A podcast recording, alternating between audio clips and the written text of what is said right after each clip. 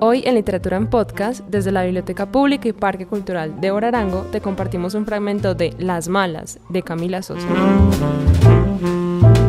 Es profunda la noche, hielas sobre el parque. Árboles muy antiguos que acaban de perder sus hojas parecen suplicar al cielo algo indescifrable pero vital para la vegetación. Un grupo de travestis hace su ronda.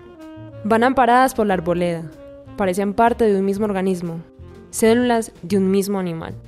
Se mueven así, como si fueran manada. Los clientes pasan sus automóviles, disminuyen la velocidad al ver al grupo y, entre todas las travestis, eligen una a la que llaman con un gesto. La elegida acude al llamado. Así es de noche tras noche. El Parque Sarmiento se encuentra en el corazón de la ciudad, un gran pulmón verde con un zoológico y un parque de diversiones. Por las noches se torna salvaje. Las travestis esperan bajo las ramas o delante de los automóviles. Pasean su hechizo por la boca del lobo, frente a la estatua del Dante, la histórica estatua que da el nombre de esa avenida. Las travestis trepan cada noche desde ese infierno del que nadie escribe, para devolver la primavera al mundo.